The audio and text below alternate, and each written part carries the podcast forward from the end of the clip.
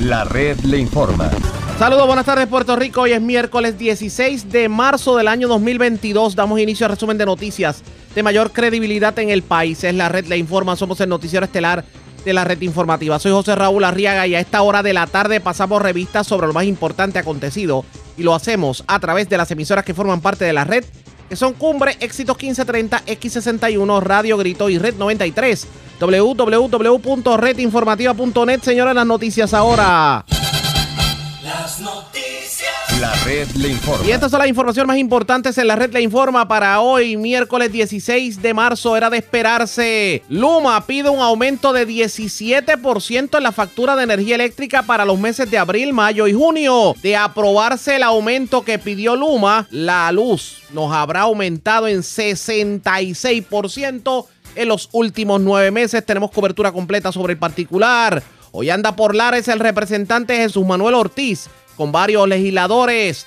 ¿Acaso será que está dando pasos para medir la temperatura buscando aspirar a la gobernación por el Partido Popular Democrático en el 2024? El legislador nos contesta, niega el titular de retiro que desde ayer se está reportando un éxodo masivo de maestros, aunque admite que más de 2.000 pidieron retirarse a raíz de la decisión del gobierno en el pago de la deuda. Escuche esto, ¿podría usted pagar menos por el marbete si no recibe multas en todo el año? Una nueva legislación contempla un 30% de descuento en el pago del marbete. Baja nuevamente la gasolina, estaciones pudieran tenerla regular a menos de un dólar. Gobierno asegura que apareció el dinero para seguir pagando el plan vital de la reforma de salud. Doble asesinato en Vega Alta mientras un muerto y un herido en el expreso de Vega Baja Morovis. En condición crítica, hombre herido de bala en el perico de Orocovis. Cargos contra guardia de seguridad que se alega cometió actos lascivos contra menor en Lajas. Arrestan uno de los más buscados en Humacao. Le ocupan una gran cantidad de drogas. En condición de cuidado, motociclista que sufrió accidente en la carretera 149 de Juana Díaz. Mientras que detienen a varias personas en medio de operativos en residenciales de la zona norte.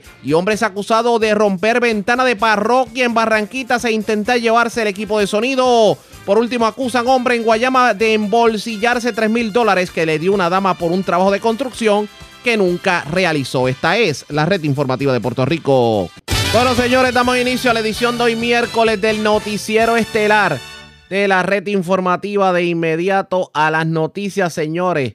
Si la, si la situación económica en Puerto Rico era complicada, ahora sí que se puso buena, porque resulta que a nombre de la Autoridad de Energía Eléctrica, el consorcio Luma Energy solicitó al negociado de energía un aumento de 4.2 centavos por kilovatio hora en el precio de la energía eléctrica, en la tarifa de energía eléctrica para los clientes residenciales para el segundo trimestre del 2022. Estamos hablando de abril, mayo y junio.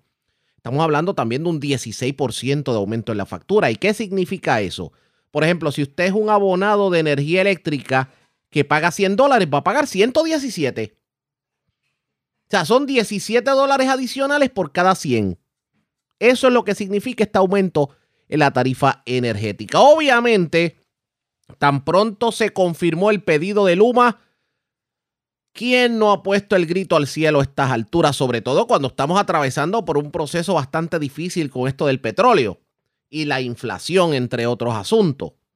Y este es el sexto aumento en energía eléctrica desde el año 2021, así como usted lo oye.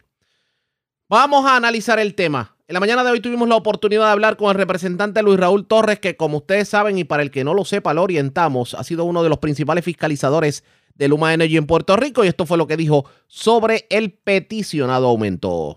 Y tengo que solamente aclarar que el ejemplo que tú das se queda corto.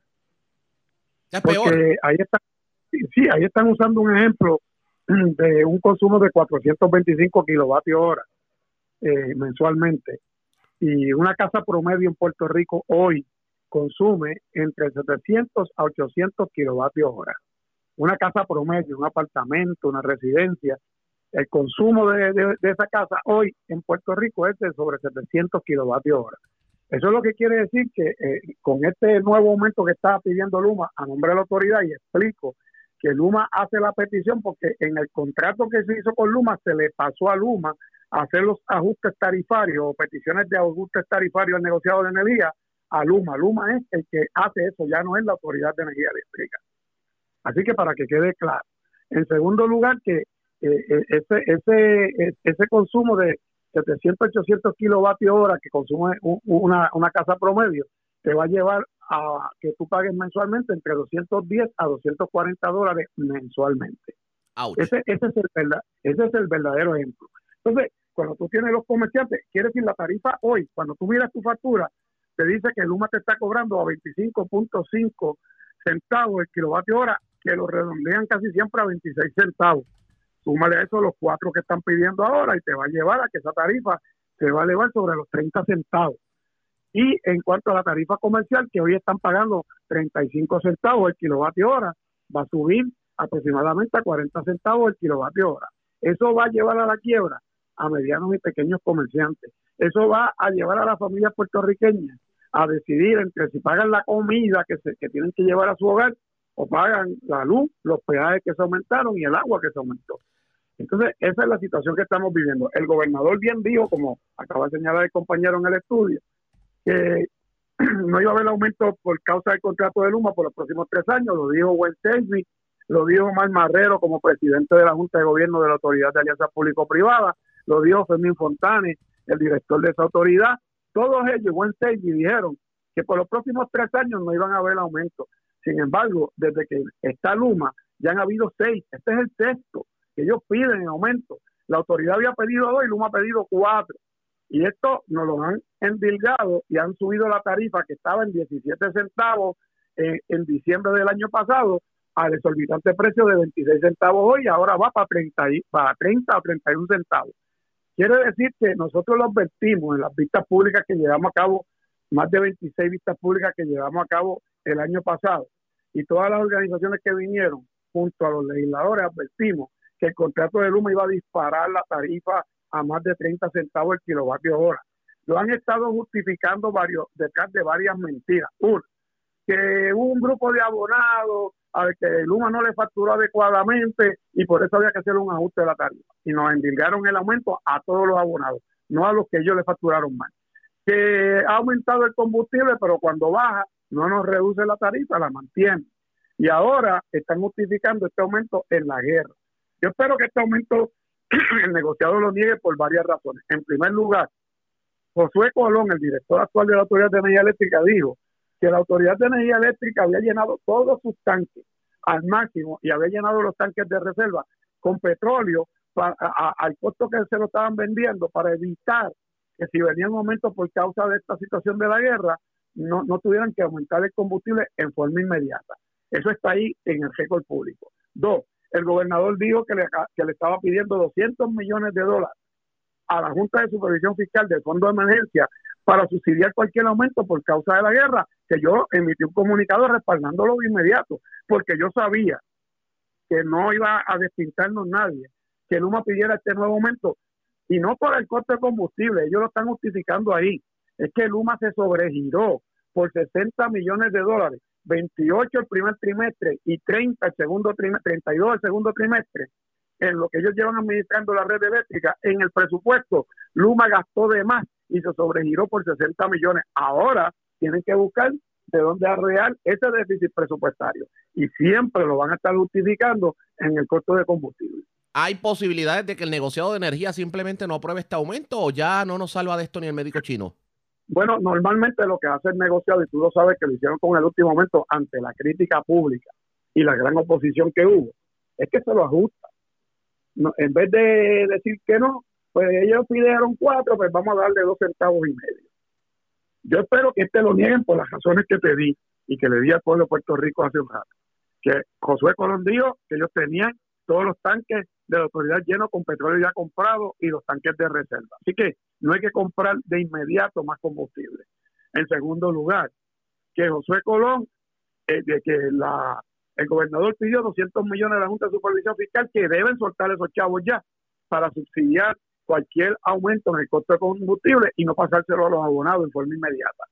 Y lo otro que yo espero es que podamos coger de los 9.600 millones más 2.000 millones adicionales que hay para reestructurar la red eléctrica y separemos de esos 2.000 millones para poner placas solares en la mayoría de los techos de las familias en Puerto Rico y que no pueden comprar un sistema solar y le demos un sistema de resguardo, de resiliente y de verdad vayamos a las energías renovables y no sigamos eh, hablando de que hay una política pública y no hacemos nada para eso.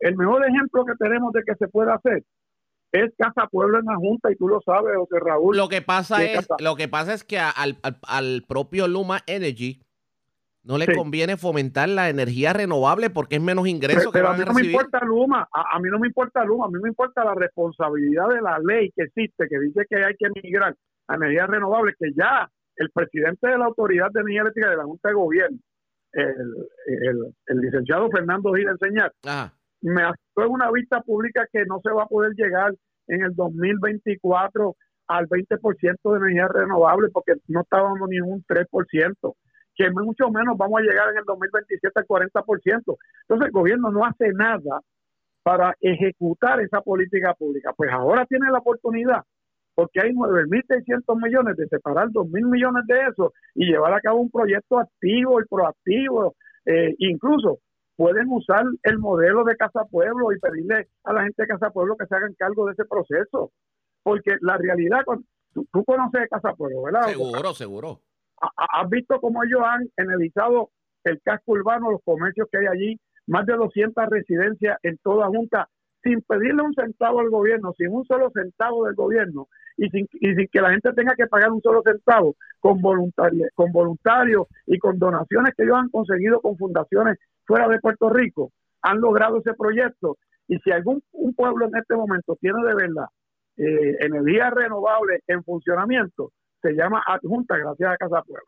Eso es lo que tenemos que emular y dejarnos de estar soñando con pájaros preñados, porque deben decirle, la autoridad está gasificando sus plantas de generación, la está pasando de petróleo a gas natural, y el gas natural también se ha disparado, porque eso es otro, eso es otro combustible fósil.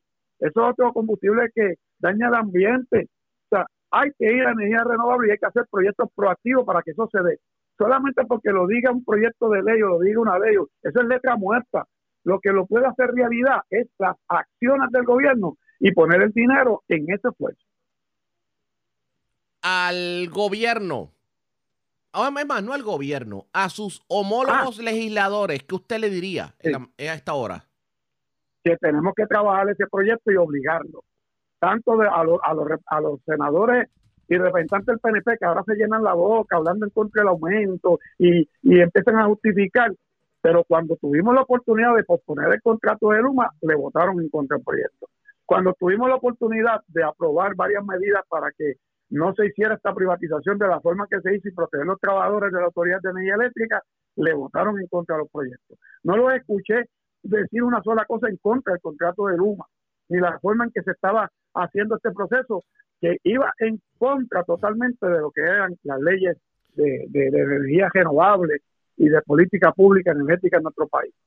A, todos los demás legisladores de las demás delegaciones populares y todas las demás, Victoria Ciudadana y Proyecto de Dignidad, que tenemos que trabajar un proyecto común para forzar el que nos movamos esta energía renovable. Además, no podemos perder de perspectiva que por ahí está la privatización de la generación que lo están haciendo calladamente y todavía no tenemos información clara de ese proceso, que eso puede conllevar otro aumento en la tarifa.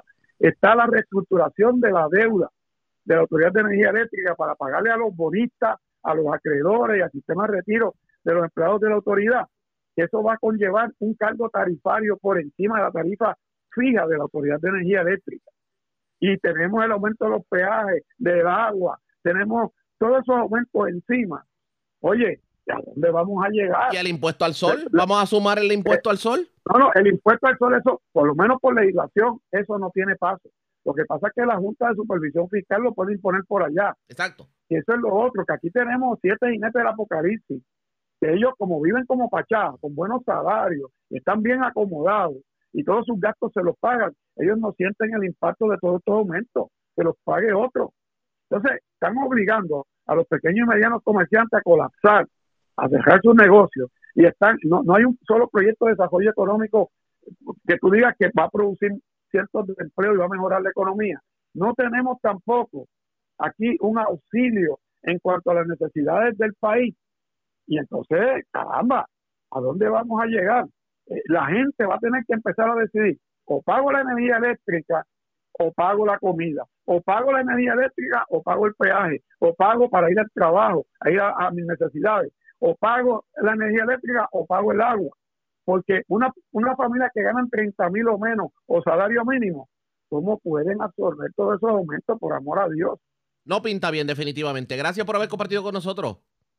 Que Dios bendiga al pueblo de Puerto Rico. Hay que ir a usar ese dinero que nos dio FEMA, de 9.600 millones y 2.000 millones adicionales que hay, usar por lo menos 2.000 millones para empezar a, ubicar placas solares en todos los techos de las familias de nuestro país, darle un alivio por lo menos en el costo energético. Esa es mi propuesta. Eso es lo que dijo Luis Raúl Torres, pero ¿qué pasa por la mente del representante de asuntos del consumidor, o sea, el defensor del consumidor ante la Junta de Gobierno de la Autoridad de Energía Eléctrica, el ingeniero Tomás Torres Placa? Vamos a hablar con él en los próximos minutos, pero antes hacemos lo siguiente. Presentamos las condiciones del tiempo para hoy. Para hoy miércoles, son posibles algunos aguaceros a través de sectores del interior y oeste de Puerto Rico. Sin embargo, no se esperan acumulaciones de lluvias significativas. Un flujo de vientos de vigoroso a localmente fuerte desde el este en combinación con una débil marejada del norte mantendrán oleaje picado y peligroso. Por lo tanto, los navegantes pueden esperar vientos del este de hasta 25 nudos a través de las aguas del Caribe y oleaje peligroso de hasta 10 pies. Como resultado, están en efecto advertencia para los operadores de pequeñas embarcaciones a través de todas las aguas locales, excepto para las aguas costeras del suroeste de Puerto Rico. Condiciones costeras peligrosas prevalecerán a través de todas las playas de Puerto Rico, Culebra y Vieques existe un riesgo alto de corrientes marinas para todas las playas locales. En la red informativa de Puerto Rico, este fue el informe del tiempo. La red le informa. Señores, regresamos a la red le informa, el noticiero estelar de la red informativa. Gracias por compartir con nosotros, tal y como se lo habíamos prometido antes del informe del tiempo. Yo tengo en línea telefónica al ingeniero Tomás Torres Placa, quien, para el que no lo sepa, es el representante del consumidor ante la Junta de Gobierno de la Autoridad de Energía Eléctrica. Saludos, ingeniero. Buenas tardes, bienvenido. Saludos a Diaga y a todos los escucha y gracias por la oportunidad. Gracias por compartir con nosotros. Ya tengo el lápiz preparado y ya tengo la hojita de, de loto preparada. Así que cuando usted quiera me puede dictar los números de la loto. es una situación, Arriaga, que, que la eh, eh, eh, la pudo ver el doctor Ramón Cao. Oiga, cuando en el 2019 yo le solicité un estudio para estos fines. Pero, pero fíjese, tal y como usted lo adelantó en este noticiero, tal y como ocurrió, exactamente tal y como lo dijo. Cuatro centavos. Entre 3 y 5 centavos. Eso fue lo que usted dijo. Y da la casualidad que pidieron 4.2. 4.26 fue la petición de Luma. Y, y es que si, si tú ves la fórmula de ajuste de combustible, si tú la entiendes, y es una fórmula muy sencilla, mira, y, lo explico para que los consumidores la entiendan, porque esto es un proceso transparente que corre el negociado de energía, que, que está en, la página de internet del negociado. Mira, la fórmula es la siguiente. El costo de los tres meses futuros de energía, más el cuadre de caja de los pasados tres meses, dividido entre el consumo de los tres meses que vas a, a evaluar. Sencillo. Entonces, si tú ves que los próximos tres meses van a estar en 20%, 25% más que el mes anterior de costo de combustible y que el, el, el, mes anterior, el, el, el cuadre de caja ¿no? del mes anterior más o menos se mantuvo eh, eh, eh, sin, sin ningún efecto importante, pues ya tú podías hacer una proyección. Sí, que, que y de eso se trata llega un momento en que, en que, wow, es que yo no sé ni cómo explicarlo porque es que al paso que vamos, ¿cuántos aumentos van desde, que, desde el 2021 hasta ahora? ¿Seis aumentos?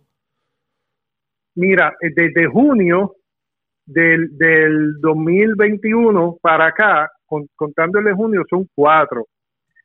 Y anterior, anteriormente, eh, eh, hubo, hubo dos más, así que más, más o menos hay como seis, seis aumentos luego de que la, bajó el, costo del, del, combustible.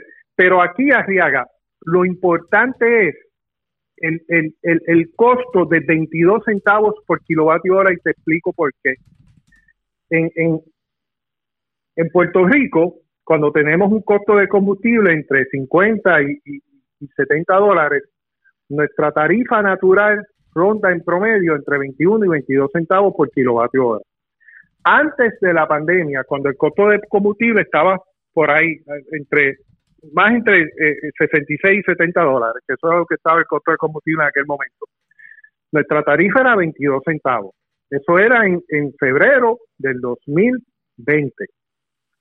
Luego, eh, eh, viene, se desploma los precios del combustible, eh, eh, la tarifa de electricidad baja 17 centavos, pero va subiendo poco a poco, poco a poco, poco a poco, hasta que en diciembre del 2021 sube a 22 centavos. Esa es nuestra comparativa, esa es nuestra tarifa natural. Ahora, si tú te fijas, eh, de diciembre, si tú comparas el costo de 22 centavos por kilovatio hora a lo que sería en abril primero, si este aumento no se mitiga de alguna manera, el aumento para el sector residencial es 35% y el aumento para el sector comercial es alrededor de 30%, comercial e industrial. Así que eh, esto hay que mitigarlo porque tú te vas a cualquier jurisdicción en Estados Unidos o en el mundo y tú dices que en un periodo de cuatro meses va a subir el, el, el valor del insumo más importante, que es la electricidad, un 35%, hay una crisis. Hay una crisis en todos los ámbitos.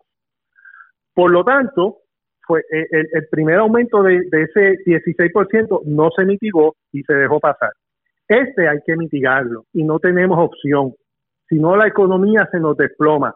No es que tenemos luz cara, es que no hay, no hay ni, ninguna economía que pueda aguantar un aumento en su insumo principal en 35% y se mantenga. Y nosotros tenemos una particularidad muy especial como isla, que no estamos interconectados a otras jurisdicciones. Primero que somos una isla industrial de desarrollo económico, que tenemos un producto, eh, eh, un producto bruto de 104, un producto interno bruto de 104 billones de dólares.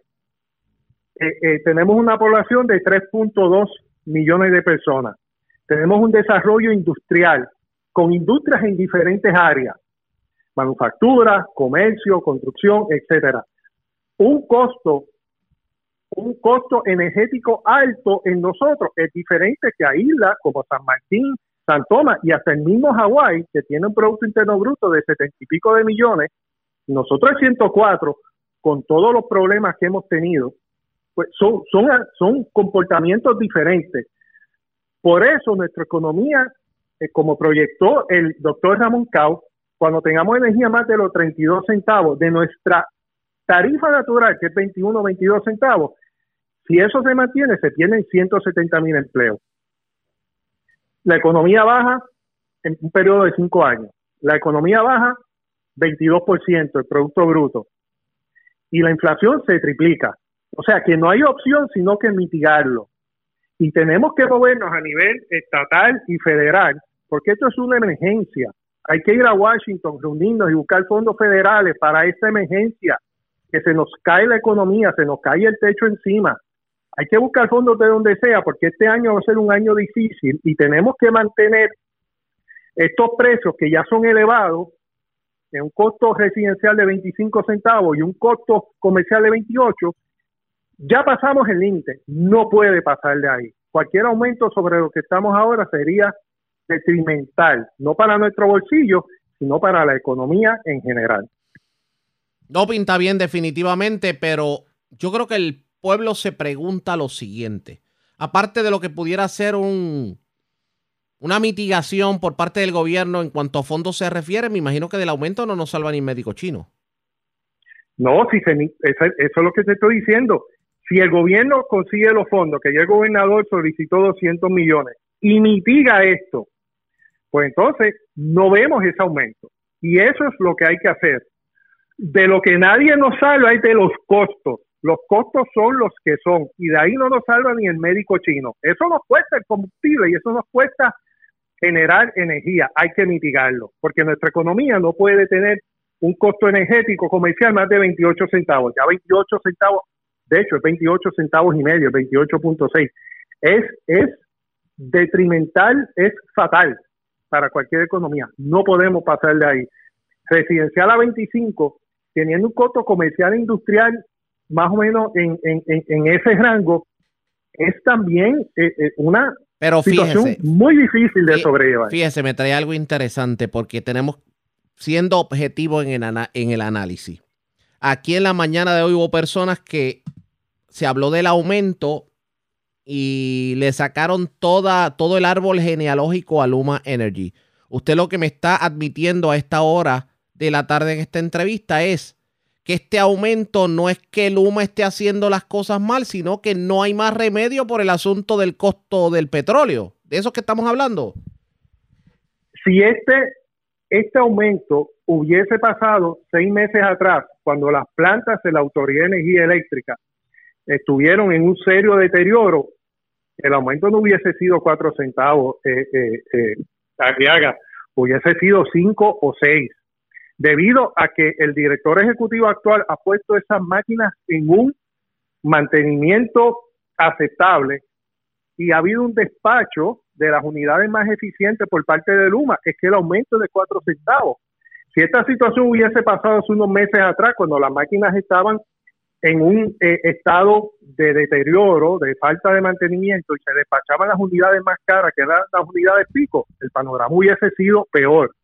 Por eso, hay que darle mantenimiento a las unidades y a la flota existente. Eso es mandatorio, no tenemos opción. Pero también hay que hacerlo mirando hacia el futuro, hacia energías renovables, hacia evitar una total dependencia a combustibles fósiles, que es lo que nos tienen como estamos porque estamos como estamos, Arriaga, es porque dependemos 97% de nuestra generación de energía es carbón, gas natural, diésel y petróleo y combustibles residuales. 3% es renovable. Tenemos que aumentar ese por ciento en el 2024 a un 20, a un 40%. Hay que aumentarlo, cumplir con los requisitos de la ley y movernos hacia el futuro para de aquí a eh, veintipico o 30 años, el 2050, poder estar totalmente con independencia energética. Pero por ahora hay que diversificar. No podemos depender 97% en combustibles que son caros, contaminan y nos desbaratan la economía. Vamos a ver qué termino corriendo. Gracias por compartir con nosotros. Buenas tardes. Arriaga, gracias por la oportunidad, gracias por este espacio y siempre estamos a la hora. Cómo no. Gracias, ingeniero. El ingeniero Tomás Torres Placa. La pausa. Regresamos con más en esta edición de hoy, miércoles, del Noticiero Estelar de la Red Informativa.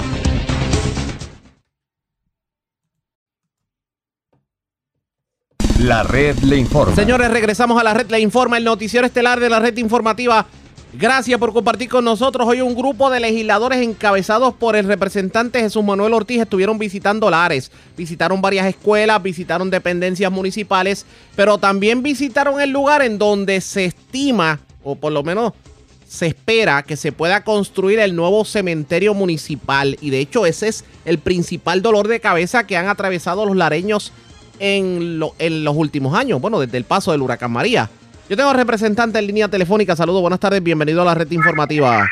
Buenas tardes a ti, Arriaga, a la gente de Lares y de toda la zona. Gracias por compartir con nosotros. Eh, representante, eh, hoy a usted hizo varias visitas, estuvo en escuelas, estuvo en dependencias municipales, ya están a punto de, llegar al lugar donde va a ser el nuevo cementerio. Cuéntenos el porqué de las visitas. Pues mira, nosotros, yo, he sido consistente en que desde que soy legislador, no solamente este cuatrenio, sino el cuatrenio pasado, eh, me mantengo todo el cuatrenio visitando los municipios, ¿no? Yo soy representante de acumulación, así que me tocan los 78 y me aseguro de, mantener ese contacto que es importante con los alcaldes, con la gente de los, ¿verdad? De, los distintos pueblos en todo Puerto Rico. Hilares ha sido un, lugar que yo he visitado muchas veces desde que soy legislador. Vine cuando María, vine varias veces el cuatrenio pasado, ya esta es la segunda eh, ves que vengo este cuatrenio. Eh, así que es parte de mi agenda legislativa. Hoy me acompaña también mi compañero Héctor Ferrer, me acompaña el representante del distrito José Alfredo Rivera Segarra, obviamente junto al alcalde. Y como tú bien mencionas, hemos hecho varias visitas. Desde temprano estuvimos en la escuela eh, Ramón de Jesús, en una charla compartiendo con unos estudiantes. visitamos varias dependencias municipales y vamos a visitar, como tú dices, vamos camino también a visitar el área donde se, contempla se pueda construir el nuevo cementerio, que, que, es uno de los asuntos más importantes para los lareños y que desde el cuatreno pasado yo he estado siendo bastante consistente en la fiscalización a la administración municipal sobre el tema del cementerio. Así que me alegro mucho que estén encaminados ¿verdad? los trabajos y que pueda tener una pronta solución ese problema que han tenido por tantos años los lareños. Por lo menos, por lo menos en este caso se ve luz al final del túnel y usted va a estar pendiente a que en efecto el municipio pueda contar con el ingreso que necesita para que por fin los lareños tengan cementerio. Correcto, yo como gente, como representante de distrito, nosotros no nos dan asignaciones presupuestarias, eh, ¿verdad? Para poder asignar, pero sí podemos cooperar con los legisladores de distrito y con los alcaldes en cualquier eh, legislación que necesiten y por supuesto con las agencias de gobierno para que para que esto sea una realidad. El alcalde Fabián Arroyo sabe que en mí, en Héctor, tiene los legisladores adicionales con los que puede contar. ¿Quiénes lo han acompañado a la visita? Eh, Héctor Ferrer y el compañero representante de distrito Jorge Alfredo Rivera Segar. Yo tengo entendido que aparte de visitas obviamente gubernamentales, me imagino que la noche aprovechará para el asunto político y avivar las masas. Pues mira, sí tenemos en la noche eh, una, una reunión que yo, de la que yo estaba haciendo a través de todo Puerto Rico, que se llaman Activando la Fuerza. Va a ser en Callejones, en la residencia del licenciado David González, legislador municipal eh, de aquí de Lares, y vamos a estar allí conversando con los populares. Es un conversatorio que yo he tenido alrededor de todo Puerto Rico, eh, que que toca temas tan importantes como pues obviamente la situación que el país vive actualmente, pero más que eso, el rol del Partido Popular en este momento histórico, Arriaga. Oiga, nosotros como populares, sí. Oiga, ¿dónde usted, usted ha trabajado en varios en varias ramas de gobierno. Usted trabajó en el trabaja en el legislativo y trabajó en el ejecutivo cuando era el obviamente secretario de Asuntos, eh, digo, eh, jefe de prensa. Público y de prensa. Eh, exacto, secretario de Asuntos Públicos y de Prensa. Eh, ¿Dónde se le hacía más fácil trabajar a la hora de llegar tempranito en el Capitolio o la Fortaleza?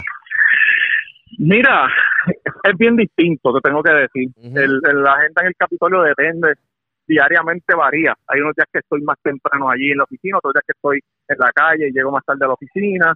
En Fortaleza básicamente era un horario más más estricto, no más, más específico y, diariamente yo, yo estaba a las 5 pico de la mañana despierto trabajando con los sí, medios. había bastante trabajo definitivamente en la fortaleza, pero ¿extraña la fortaleza? Mira, eh, eh, yo aprendí mucho allí. Tengo que decirte que ha sido para mí eh, el más grande honor, luego de, ser electo, por supuesto, porque ser electo yo lo considero el más grande honor que he tenido a nivel laboral, pero estar en la fortaleza cuatro años ha sido una escuela para mí y aprendí muchísimo allí y parte de lo que yo pues puedo hacer hoy se debe en gran medida a lo que yo aprendí esos cuatro años en, Fortaleza. Así que fue un gran lugar y tengo gran, grandes recuerdos de, la Fortaleza. Y usted, obviamente, aparte de ser eh, subalterno del ex gobernador Alejandro García Padilla, es buen amigo de Alejandro García Padilla. Sí, sí, Alejandro García Padilla, tenemos una relación que, el país la conoce. Alejandro yo lo considero como un hermano mayor para mí. Eh, y, ha sido así por, por los pasados 15 años así y sigue siendo. Pregunta curiosa me imagino que usted, obviamente, como empleado de la Fortaleza y también buen amigo de Alejandro García Padilla, habrá pisado todos los cuartos de Fortaleza, ¿cierto? Pues yo te debería decirte que entiendo que sí, visité prácticamente toda la fortaleza, sí, trabajé cuatro años allí. ¿Y la, la cama es cómoda allá? ¿El cuarto es cómodo? Bueno, esa, el área de la residencia, pues eh, obviamente el gobernador era, el que tenía acceso. Si alguna vez entré una o dos veces, ¿verdad? Para tener una conversación con él, sí, pero no era de las áreas que más se frecuentaban, ¿verdad? Era, era de las áreas más Oiga, pero, pero, pero no, no lo veremos a usted ocupando ese mismo cuarto a partir del 2025. Mira, yo, como te dije en una entrevista que tú me hiciste hace unas semanas atrás o meses, Ajá. Eh, si estoy honesto 100% cuando me hacen esto cualquier pregunta. Yo voy a aspirar a una posición electiva. Yo no he decidido aún a cuál. Eh, y eso lo que significa usted que no, ha decidido, usted no ha decidido, pero usted está yendo municipio por municipio, como por ejemplo hoy en Lares. Y la lógica, la lógica política dice que usted no necesariamente va a aspirar a representante por acumulación. Aquí vemos algo más. Usted está andando, pesca, eh, digamos, midiendo la temperatura a ver si puede aspirar a la gobernación en el 2024. Bueno, yo soy legislador de acumulación y, corro toda la isla, pero estoy eh, ejerciendo una responsabilidad que yo tengo, no solamente como legislador de acumulación y como líder dentro del Partido Popular, como parte de la nueva generación de, líderes populares, yo tengo una responsabilidad de buscar que mi partido represente una opción real en el 2024. Y yo voy a hacer lo que tenga que hacer, voy a, voy a cumplir con mi rol, con mi responsabilidad, voy a hacerle los reclamos a la institución cuando entienda que así sea necesario, porque el Partido Popular tiene, si quiere ser viable en el 2024, y lo voy a decir de esta manera muy sencilla, de la capacidad que tenga el PPD de adaptarse a los tiempos va a depender su viabilidad política. Y en esa, la nueva generación de políticos del Partido Popular es, es fundamental. Y yo voy a ejercer mi rol y voy a visitar cada municipio en Puerto Rico llevando el mensaje de que nosotros necesitamos tomar unos pasos como los que ya sugerimos la semana pasada con las enmiendas al reglamento del partido para colocar al PPD en posición de ganar la próxima elección. Esa es parte de mi responsabilidad yo la voy a ejercer. Representante, hablemos un poquito del país. Hablemos, hablemos un poquito de la situación que estamos atravesando, de que por ahí vienen aumentos a la tarifa de energía eléctrica, de que de que la crisis nos está matando y de que aquí hay quien aconseja simplemente que busquemos el carpooling o que apaguemos las luces. ¿Qué me dices sobre la crisis? Bueno, pues lo que hemos venido discutiendo, ciertamente eh, el país continúa estando en un momento muy difícil. Eh, hay oportunidades que se deben aprovechar, como por ejemplo el flujo de fondos federales que se ha utilizado de manera correcta, de manera apropiada y de manera oportuna en las necesidades que el país tiene. Y, sin duda alguna, ya que eh, me hace esta entrevista hoy y hoy entra en vigor las, disposiciones del plan de ajuste de la deuda.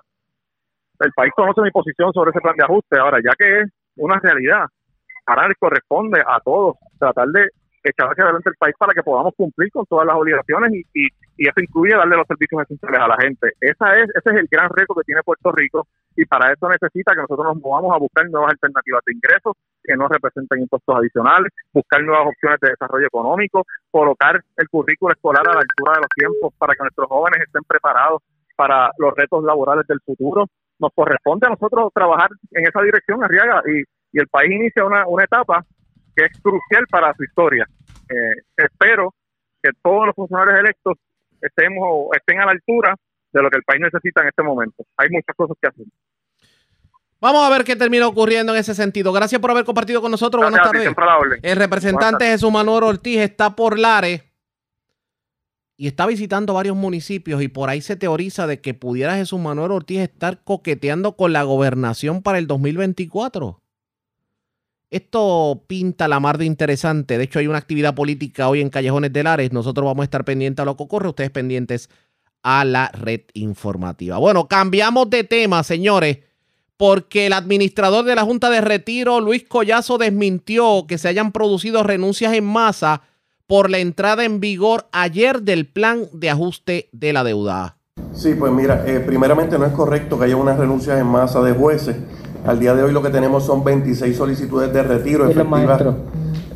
Vamos con jueces primero, efectivas el, hoy 15 eh, de marzo. Estos eran jueces que ya estaban vested, ya tenían los requisitos para retirarse y se, se retiraron efectivo hoy para no perder el derecho al bono de Navidad y de medicamentos que establecía el plan de ajuste. En cuanto a los maestros, tuvimos 2.800 solicitudes de retiro, todos los años siempre vemos 1.700, 1.800, obviamente ya se venía discutiendo, ¿verdad? Ya se sabía de la cercanía de la aprobación eh, del plan de ajuste. Y este año pues vimos alrededor de 1.000 solicitudes eh, adicionales eh, a la que vemos todos los años. Así que, pues en ese sentido, fueron 2.800, ellos se retiran en los meses de mayo, junio y julio. Muchos de ellos ya tenían los requisitos para retirarse, así que ¿verdad? se podían retirar en cualquier momento, pero pues decidieron retirarse durante este año. Pero ese exceso de mil maestros, en el caso de los maestros, estaba contemplado, o sea, se sabía que esto era una posibilidad y se había calculado más o menos un número, un estimado que a su vez se podía coordinar con el Departamento de Educación para establecer un plan coordinado, ¿no? Para, para atender esa, esa parte. Correcto, siempre, siempre se estima. Ahora, muchas de esas solicitudes de retiro al final no se materializan, así que es bien difícil, ¿verdad? Eh, predecir de todas estas solicitudes de retiro finalmente cuántas se materializan. El Departamento de Educación está trabajando en la reingeniería administrativa. Eh, nosotros eh, tenemos reuniones semanales, ¿verdad? Junto con el Departamento de Educación y ellos están tomando, tomando las medidas necesarias, ¿verdad? Para que continúe, ¿no? Y no se interrumpa la enseñanza en las escuelas.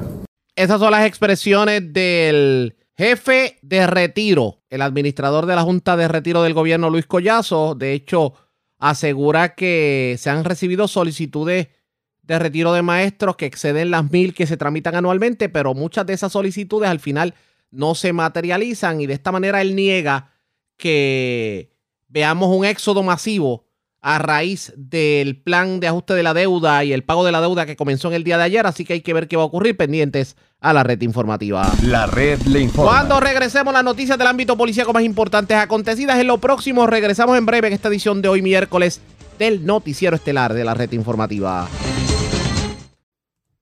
La red le informa. Señores, regresamos a la red le informa. Somos el noticiero estelar de la red informativa edición de hoy miércoles. Gracias por compartir con nosotros Vamos a noticias del ámbito policíaco. Comenzamos en el norte de Puerto Rico. Varias personas fueron arrestadas en medio de operativos que se llevaron a cabo por parte de la policía.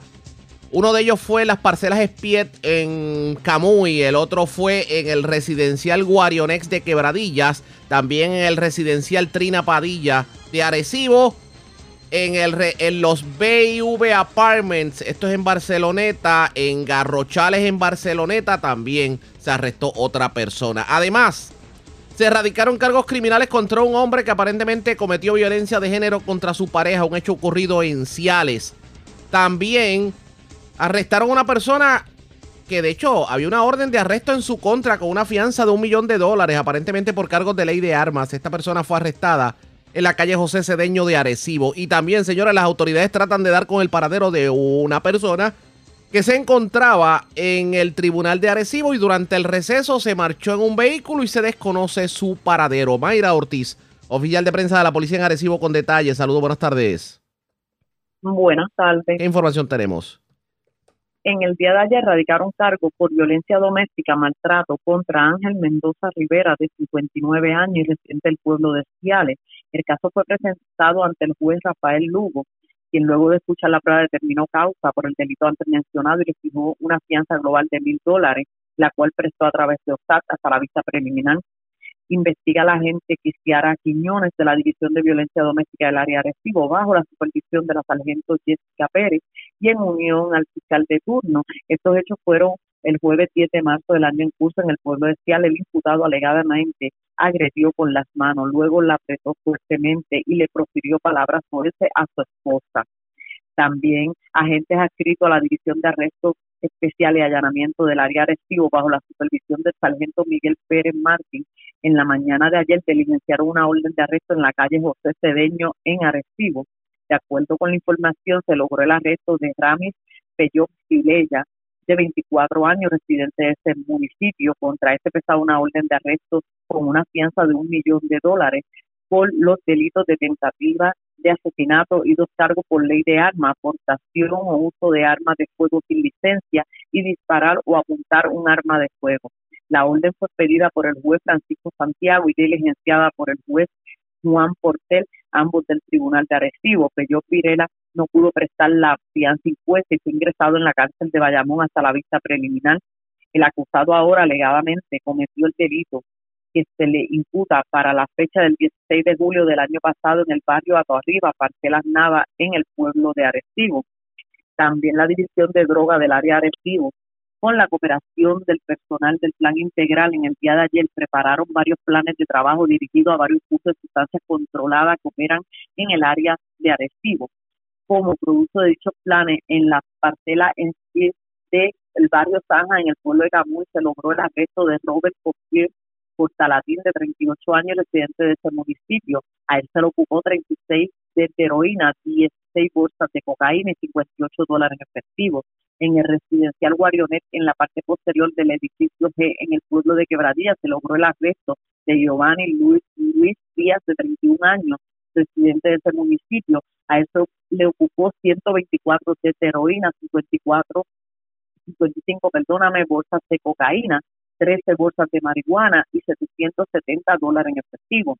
En el residencial Padilla de San, en el área de las escaleras del edificio 25, en el pueblo de Arecibo, se logró el arresto de Luzcari Rivera Arroyo, de 23 años, de ese municipio. A le ocupó 119 bolsas de cocaína, 53 bolsas de crack, 26 bolsas de marihuana, 3 envases de marihuana y 94 de heroína y 1.121 dólares en efectivo. En el residencial BV Park, frente al edificio A en el pueblo de Barceloneta, se ocupó un vehículo Toyota Tercer color vino. También hubo una evidencia ocupada de 62 bolsas de marihuana, 17 bolsas de cocaína y 138 dólares en efectivo. Y en el barrio Garrochales, sector Castañito, en el pueblo de Barceloneta, se logró el arresto de Yadiel Nieves Díaz, de 25 años, residente del pueblo de Barceloneta. Esta persona posee una orden de arresto en el área de Aguadilla por sustancia controlada, con una fianza de 60 mil dólares. Además, se le ocupó 29 de heroína, 41 bolsas de crack, 24 dólares en efectivo. Estos casos serán consultados con el fiscal de turno para la posible erradicación de cargos correspondientes. También en la tarde de ayer le fueron radicados cargos criminales en ausencia contra Joselito Pérez Valentín, de 36 años, residente del municipio de Camuy, el cual se encontraba en el tribunal de Arecibo y durante el receso, este se marchó en un vehículo y se desconoce de su paradero. Según informa Pérez Valentín, alegadamente cometió el delito de escalamiento en dos panaderías en Camuy, hecho ocurrido para la fecha del 16 y 30 de enero del año en curso. El agente Jonathan Rodríguez de la División de Delitos contra la Propiedad de Arecibo consultó el caso con el fiscal Víctor Román instruyó, le erradicaron dos cargos por escalamiento y dos por apropiación ilegal. La prueba fue presentada ante el juez Juan Portel, quien luego de escuchar la eh, escuchar la prueba encontró causa por los delitos antes mencionados y les pidió una orden de arresto con una fianza ascendente a 200 mil dólares. Pérez Valentín posee expediente criminal previo. Hasta el momento, esas son las novedades que tengo en el área de Arecibo. Que pasen buenas tardes. Y buenas tardes para usted también. Gracias, era Mayra Ortiz, oficial de prensa de la policía en Arecibo. Nos quedamos en la zona norte porque tenemos más detalles sobre un asesinato que se reportó en Vega Baja, en la salida hacia el expreso de Morovis. Además, se reportó un doble asesinato en el barrio Sabana de Vega Alta y también en Vega Alta una persona se encuentra en condición grave luego de haber sido arrollada en la carretera número 2. La información la tiene Wanda Santana, oficial de prensa de la policía en Bayamón. Saludos, buenas tardes. Buenas tardes para usted y para todos. ¿Qué información tenemos? una muerte violenta y una persona herida de bala fue reportado a las 11 y 27 de la mañana de ayer, ocurrido en la carretera 137, intersección con la carretera 670 en el barrio Colombo del municipio de Vega Baja. De acuerdo a la información, mientras Benjamín Pérez Concepción transitaba en una minivan Nissan color blanco por la carretera 137, al llegar a la intersección con la carretera 670 fue interceptado por otro vehículo el cual le realizó múltiples disparos, resultando este herido de bala en el costado derecho. Además, el pasajero identificado como Christopher Collazo Pérez, de 19 años, recibió herida de bala en diferentes partes del cuerpo, falleciendo en el lugar. Pérez Concepción fue transportado al hospital Wilma Vázquez en Vega Baja, atendido por el médico de turno y su condición al momento es estable. Por otra parte, un doble asesinato fue reportado en horas de la noche de ayer martes en el barrio Sabana, calle 12 en Vega Alta. Según información preliminar, la policía fue alertada a través de una llamada telefónica al sistema 911 sobre una situación sospechosa en el mencionado lugar. Una vez allí, los agentes encontraron el cuerpo de dos hombres con múltiples heridas de bala. El primero fue identificado por su esposa como Edwin David Marciones Jiménez, de 35 años. El segundo individuo fue identificado por un familiar posteriormente como José Figueroa Rivera, de 49 años y residente en Vega Baja. En el lugar se ocupó un vehículo Mitsubishi Outlander color gris con varios impactos de balas.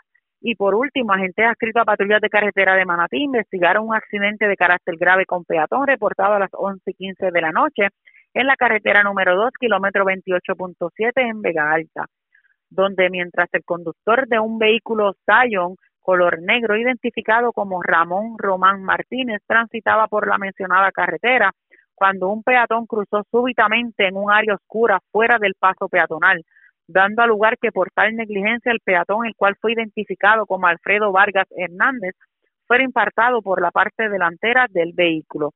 Vargas Hernández resultó con heridas de carácter grave, siendo transportado por paramédicos de emergencias médicas al centro médico en Río Piedra.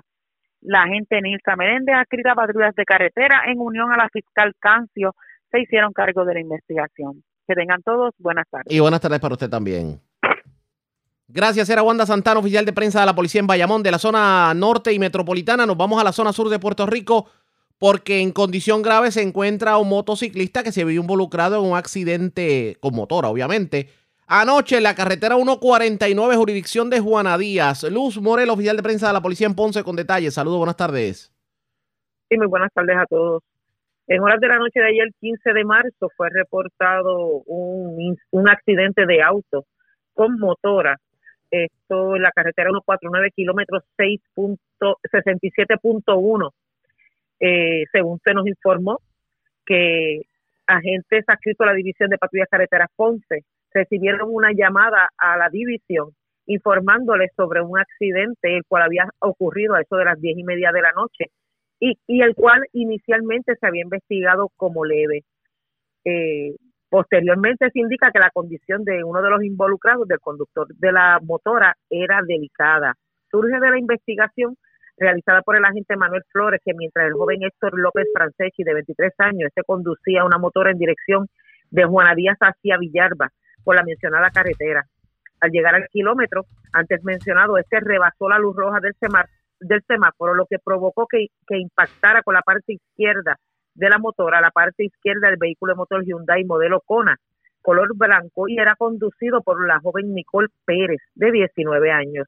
Debido al impacto, el joven conductor de la motora había expulsado y esta continuó sola e impactó otro vehículo marca Mitsubishi modelo Mirage color blanco que se encontraba detenido ante el semáforo.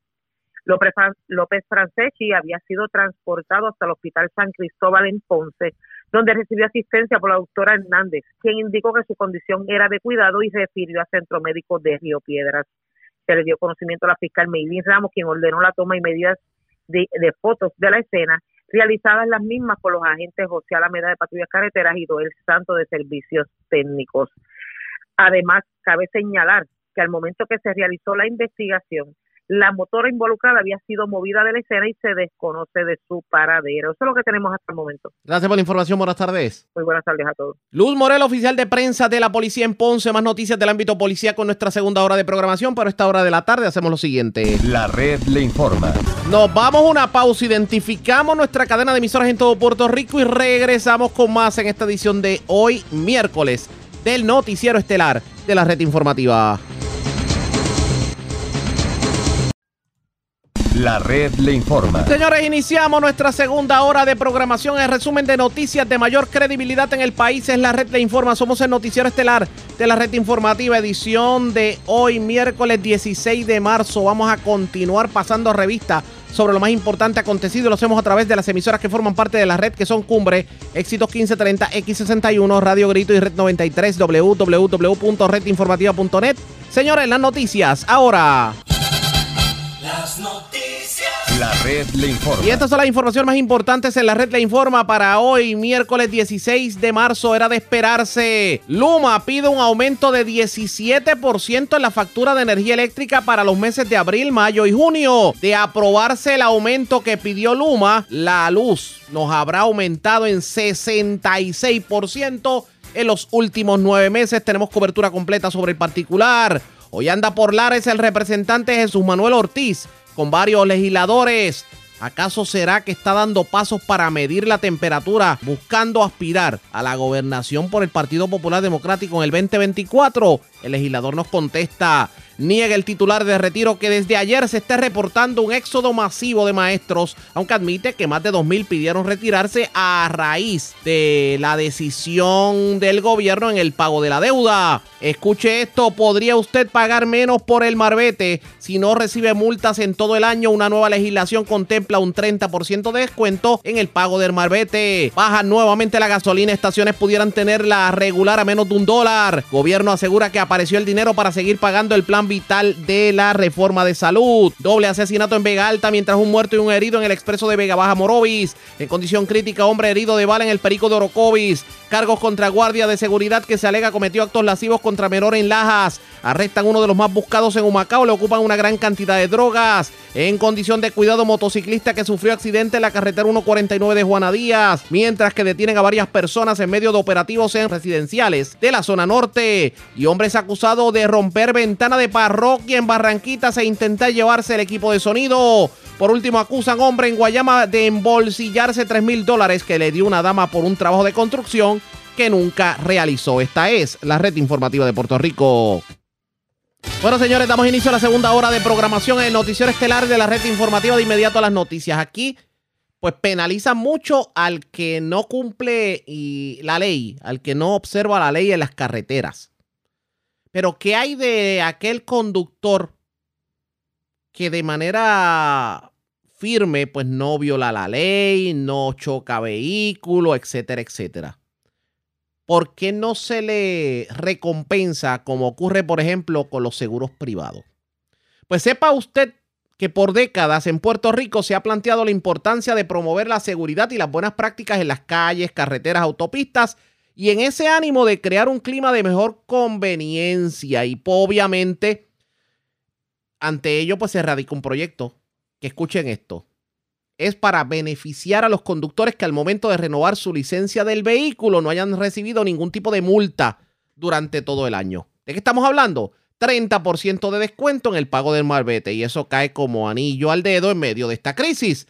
¿Quién lo propone? No tengo línea telefónica, el representante Juan José Santiago. Saludos, buenas tardes, bienvenido.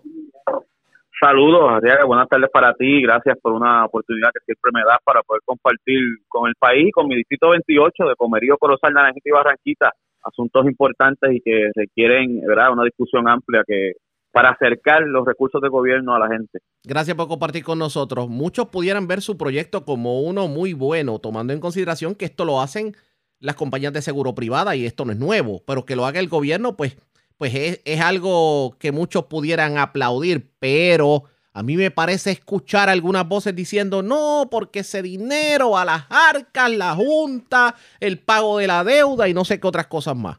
Cuénteme del proyecto y cuénteme sobre las voces que se pudieran levantar en contra del mismo? Mira, desde que yo asumí esta posición como representante hace año y medio, he procurado radicar piezas legislativas que acerquen el gobierno hacia la gente, que lo hagan más humano y que los recursos públicos se traduzcan en servicios eficientes a, nuestro, a todos los puertorriqueños.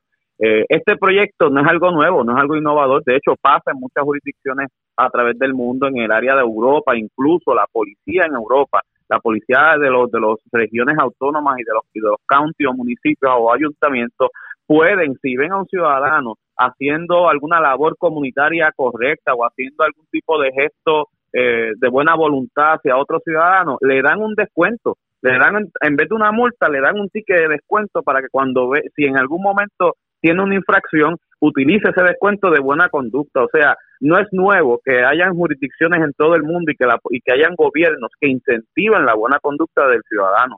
Lo que buscamos con este proyecto es precisamente eso, que esa persona, ese constituyente, ese puertorriqueño que no recibe ningún tipo de infracción o reclamo o multa durante todo un año, pueda ir al DITOP a la renovación de su malvete, presentar su certificado negativo de multa y decir, miren, yo cumplí con la ley y entonces merezco que me den un descuento en el marbete. Obviamente, como tú muy bien mencionas, puede haber resistencia de alguna agencia, ya veremos el Departamento de Hacienda diciendo que eso va a reducir los recaudos, pero miren, estamos viviendo una coyuntura en el país donde se anuncian millones y millones y donde incluso el secretario de Hacienda está hablando al país que ha roto récords de recaudaciones en el país, o sea, hay abundancia, según el gobierno central.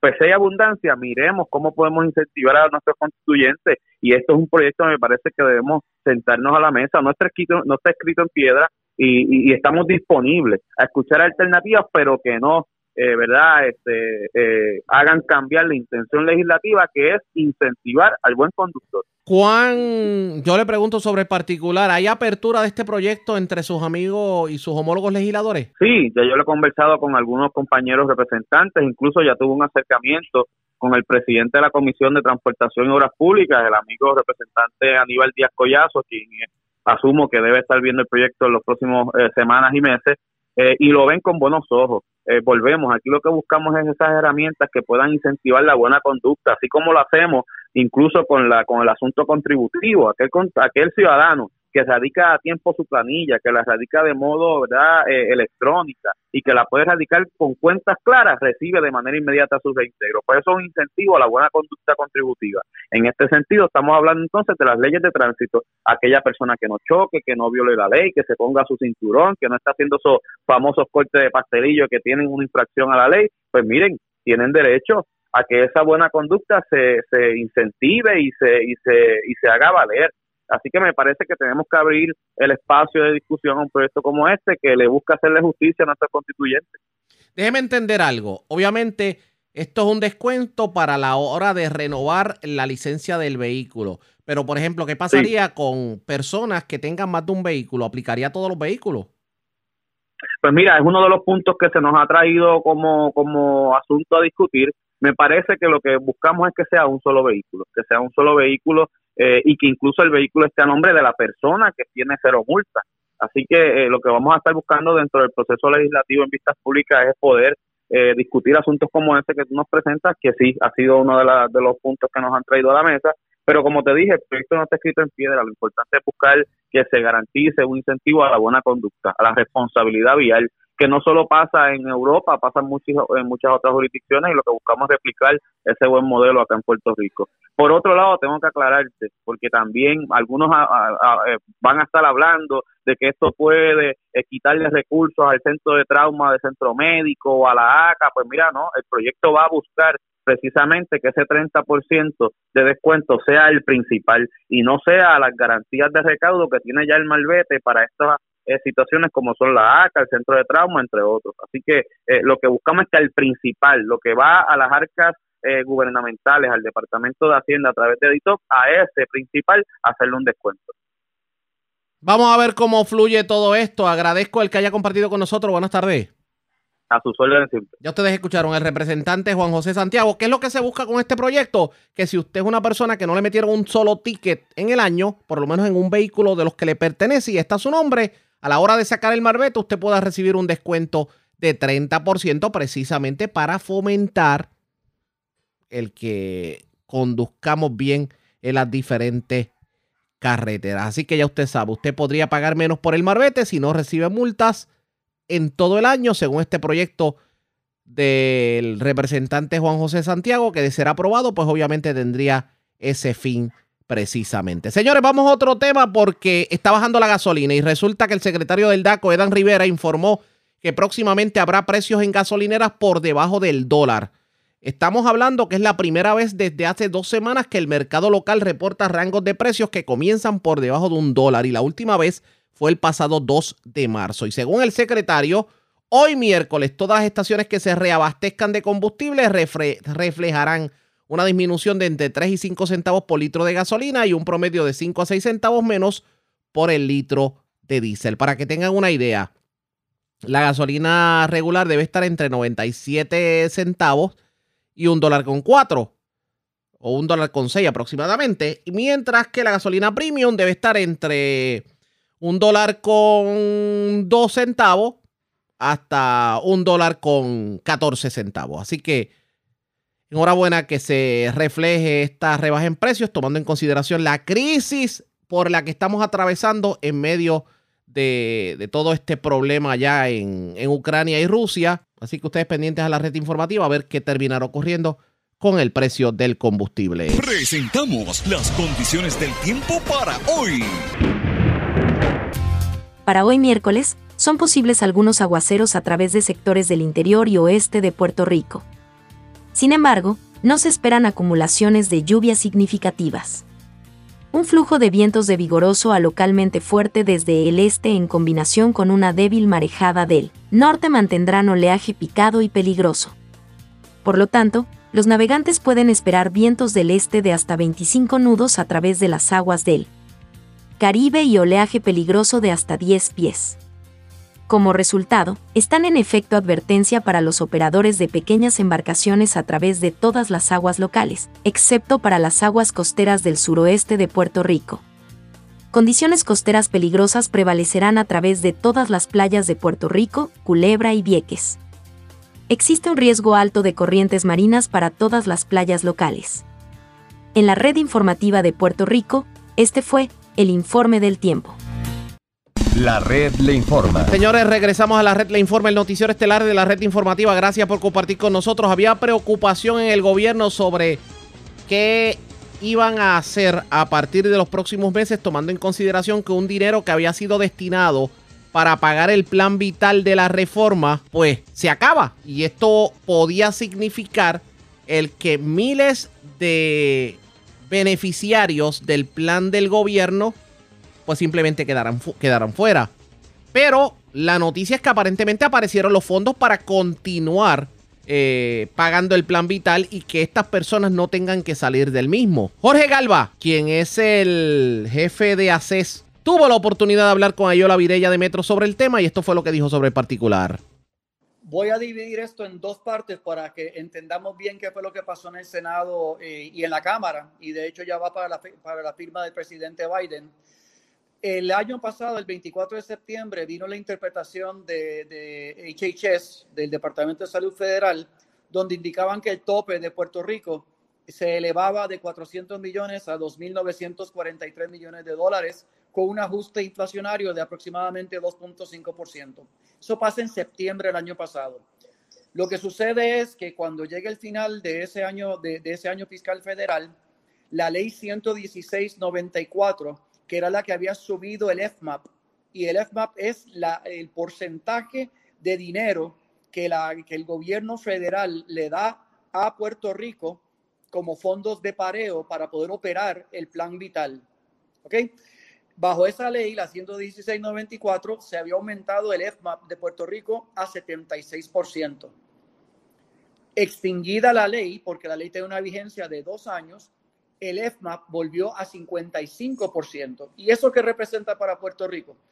Bajo 76% significa que de cada dólar que sale de Vital, 76 chavos son federales y 24 son eh, de, de Puerto Rico. Pero con 55-45 casi la mitad del dinero tiene que ser pareado por Puerto Rico. Y eso pues no afecta en sí ni el tope ni la cantidad de dinero que, está asignado bajo la interpretación administrativa. Los 2.943 se quedan igual. Pero para que Puerto Rico pueda parear esa cantidad de dinero, tiene que sacar una cantidad mucho más alta de dinero para poder parear los fondos y se calcula que esa cantidad de dinero es en el orden de unos 40 a 45 millones de dólares mensuales adicionales que, tendría que buscar el gobierno de Puerto Rico para poder parear los fondos. Por lo tanto, el primer efecto positivo que tiene la legislación que se pasó es que al restablecer durante este año natural, casi todo, de primero de enero a 13 de diciembre, se restablece el 76% EFMAP. ¿Qué significa esto?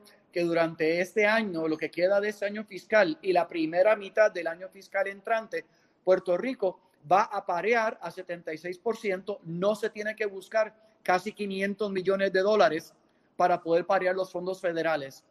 Eso no varía la cantidad de dinero que tiene Vital, pero para efectos del gobierno de Puerto Rico, sí es una ventaja inmensa porque son 450 millones que no hay que buscarse para poder parear el programa Medicaid. Ahora, la legislación también le proveyó a Puerto Rico una cantidad de dinero adicional, una cantidad muy grande, 200 millones de dólares adicionales. ¿Por qué? Desde el, año 20, Puerto Rico empezó a pagarle a los proveedores de Vital, a los profesionales médicos, proveedores de Vital, empezó a pagarle el 70% de la tarifación de Medicare y se había puesto como condición en la legislación que, te mencioné, se había puesto como condición para los 200 millones que eso se lograra. Pues eso se logró ya en el año 20, en el año 21 y se va a reproducir en el año 22.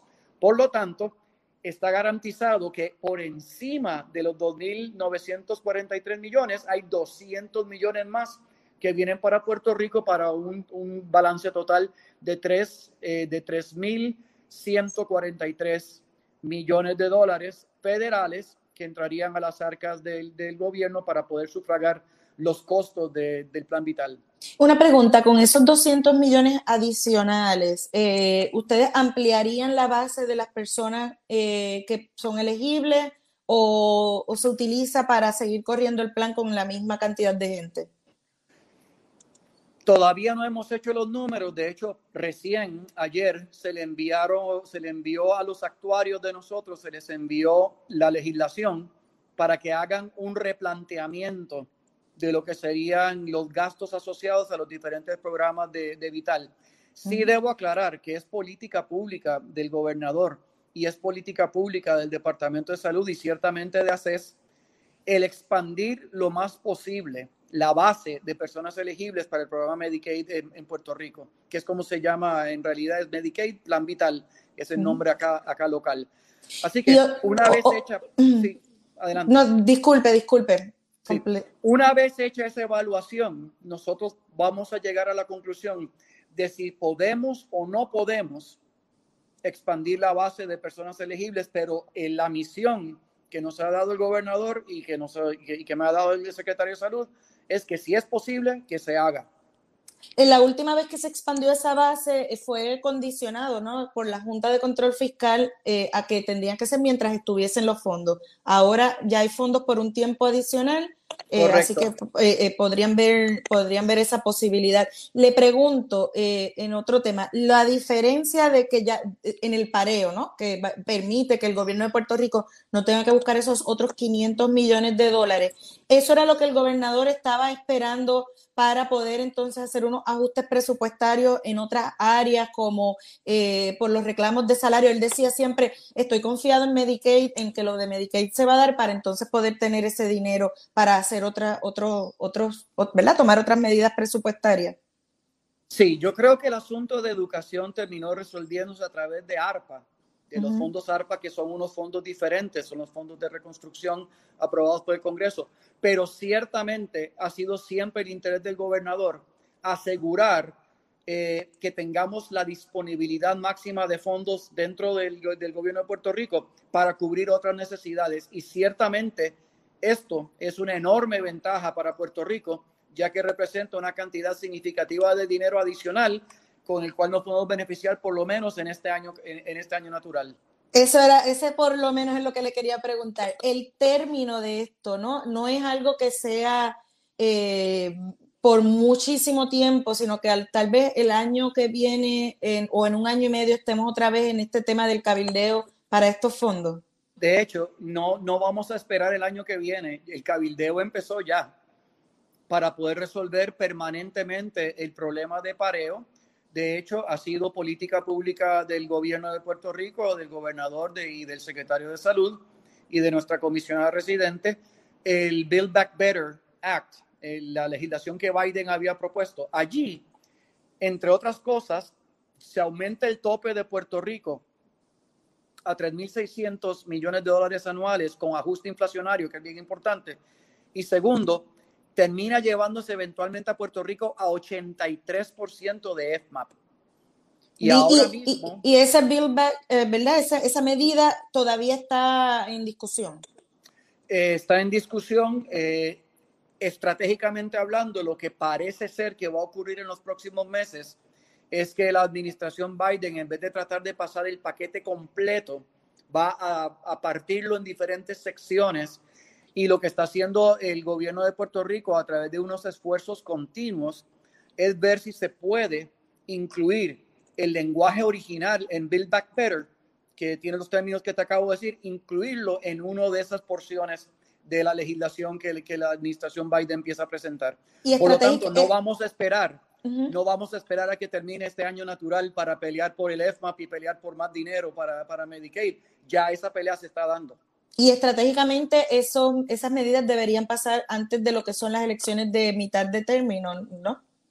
Sin duda alguna, porque eh, aunque ha habido unos cambios significativos en el panorama internacional, particularmente con, con la guerra, y eso ha representado para los demócratas un alza en los niveles de popularidad, lo cierto es que existe la posibilidad real que haya un cambio de control del Congreso en el próximo, en el próximo año, en el próximo término. No, y de, y de, ser así, pues entonces la comisionada que es republicana debería ponerse las pilas con los republicanos.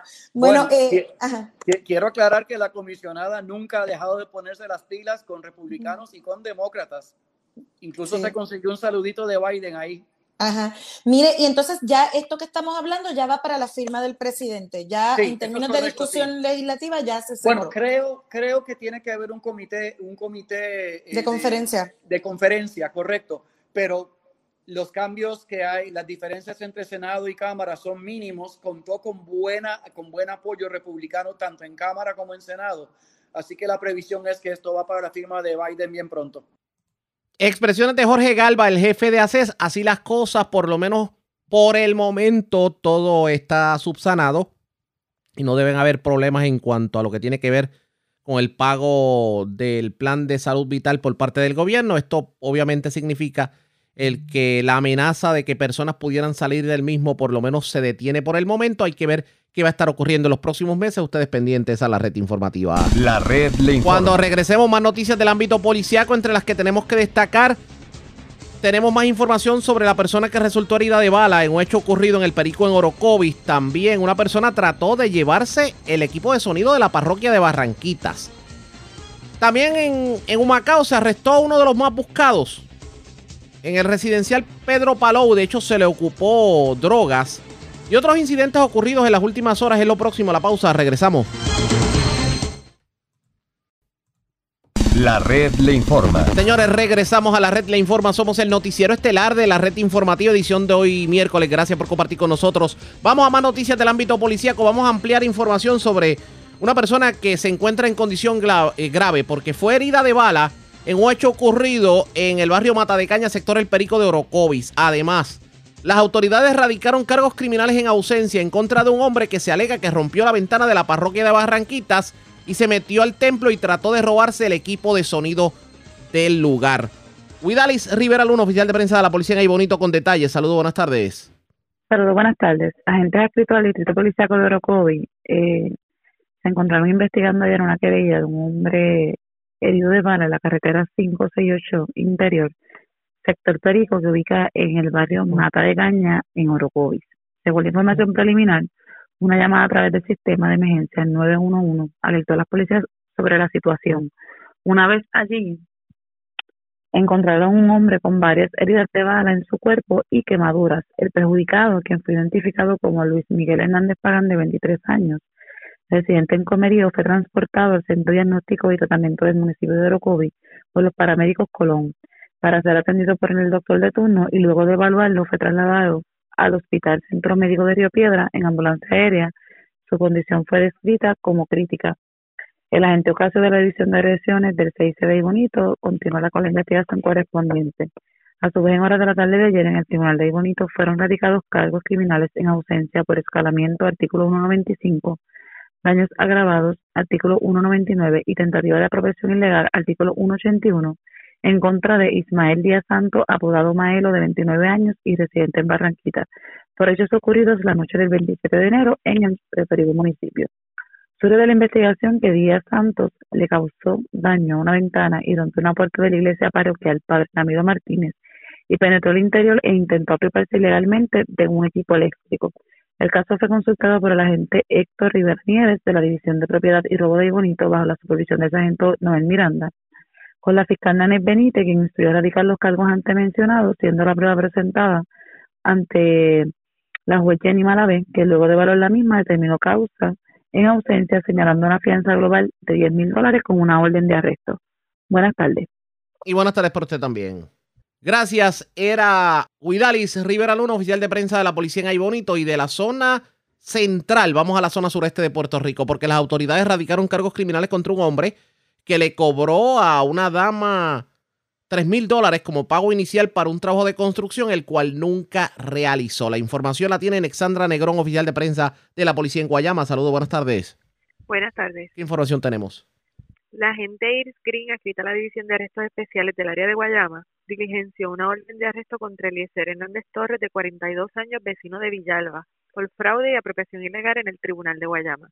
Según la información, en fecha del 21 de julio del 2021, Hernández Torres, en el pueblo de Guayama, se apropió ilegalmente de dinero cuando le solicitó a la querellante tres mil dólares como pago inicial para un trabajo de construcción, el cual no realizó. Este caso fue consultado con la fiscal Johaira Rodríguez, quien orientó a radicar cargos en ausencia por los delitos mencionados. El juez Ángel Rodríguez, luego de escuchar la prueba, determinó causa fijando una fianza de 30 mil dólares y emitió una orden de arresto. Al momento de ser diligenciada la orden, Hernández Torres prestó la fianza, quedando en libertad hasta la vista preliminar pautada para el 25 de marzo del 2022. Muy buenas tardes. Y buenas tardes para usted también. Gracias, era Alexandra Negrón, oficial de prensa de la policía en Guayama, de la zona sureste. Vamos al este de Puerto Rico porque las autoridades arrestaron a un hombre de 36 años que figuraba entre los más buscados en la zona este de Puerto Rico. De hecho, tenía una orden de arresto por ley 54 con una fianza ascendente a 100 mil dólares. Y esta persona que fue arrestado en el residencial Pedro Palou en, en Humacao se le ocupó gran cantidad de drogas en su poder. Francisco Colón, oficial de prensa de la policía en Humacao, con detalles. Saludos, buenas tardes. Buenas tardes, Ariaga, y buenas tardes a todas las personas que nos escuchan. En notas policías que en el área de Humacao tenemos que en horas de la noche de ayer, agentes adscritos a la División de Inteligencia del área de Humacao, la cual es dirigida por el teniente Brian Díaz, lograron el arresto de un hombre quien figuraba como el número 10 en la lista de los más buscados en el área de Humacao, en el residencial doctor Pedro J. Palau de la municipalidad. Como resultado del seguimiento a una información de inteligencia criminal, se arrestó a Giancarlo González, de 36 años, contra este pesaba una orden de arresto por ley 54 de violencia doméstica con una fianza ascendente a 100 mil dólares. A González, en el momento de su arresto, se le ocupó 72 bolsas de crack, 57 bolsas de heroína, 12 bolsas de cocaína, 15 bolsas de marihuana y 93 dólares en efectivo. El agente Carlos Rodríguez, bajo la supervisión del sargento Julio Delgado, adscritos a la División de Inteligencia Criminal de Macao, consultó el caso con el fiscal Héctor del Valle, que instruyó dejar al imputado en la celda para llevarlo en la mañana de hoy ante la presencia de un juez del Tribunal de Macao para diligenciar la orden y presentar los posibles cargos criminales correspondientes. El sargento Julio Delgado exhorta a los ciudadanos que de poseer información que ayude con los esclarecimientos de casos, favor de comunicarse a la División de Arrestos Especiales y Allanamiento del Área de Macao al 787-852-1224 extensiones 1610 o 1410 con la División de Inteligencia del CIC de Humacao.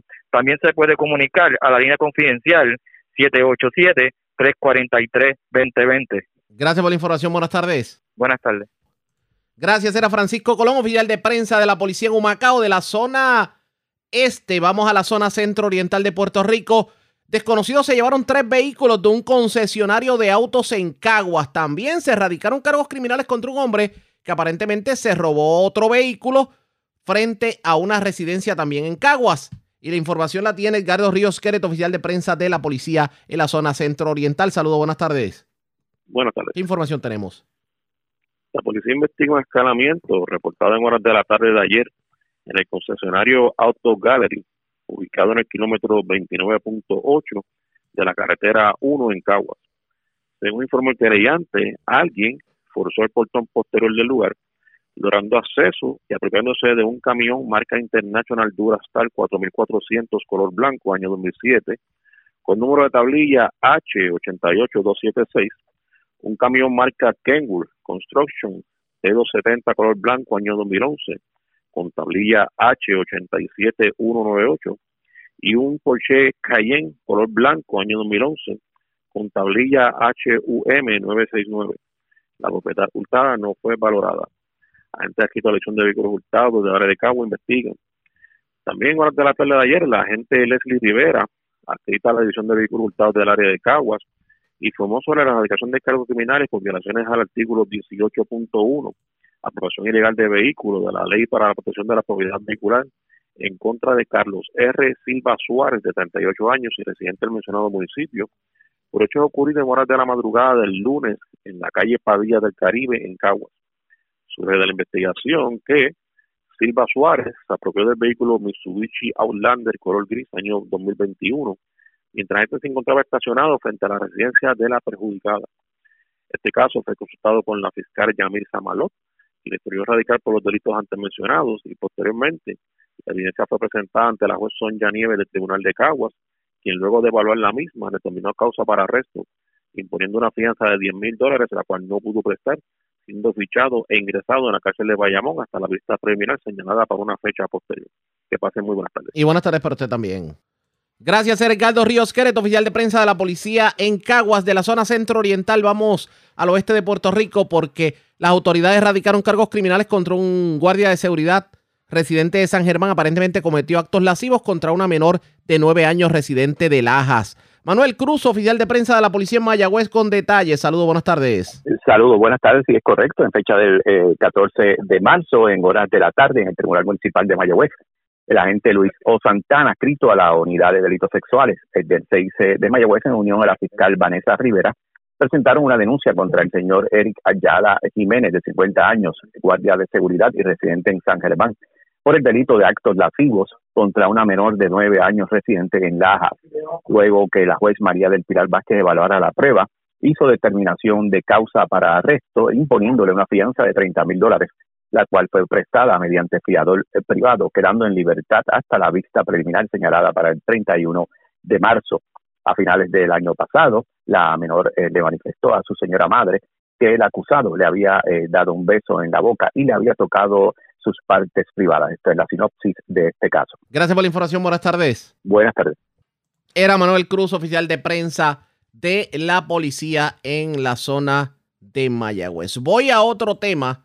Tengo que retomar el tema de lo que tiene que ver con el pago de la deuda que inició en el día de ayer porque tras la entrada en vigor del plan de ajuste de la deuda y la congelación de las pensiones de los maestros, la Asociación de Maestros y su local sindical presentaron una reclamación ante la juez Laura Taylor Swain en la que exigen que se les pague a los maestros los daños económicos que sufrirán a consecuencia de la congelación de su retiro efectivo a partir de ayer. Así lo dijeron en conferencia de prensa Víctor Manuel Bonilla, el presidente de la Asociación de Maestros, en compañía de los licenciados Melisa López y José Luis Barrios, representantes legales de la organización. La entrada en vigor del plan de ajuste exigimos a la jueza Swain un pago billonario, un pago billonario por los daños ocasionados ante la congelación del sistema de retiros.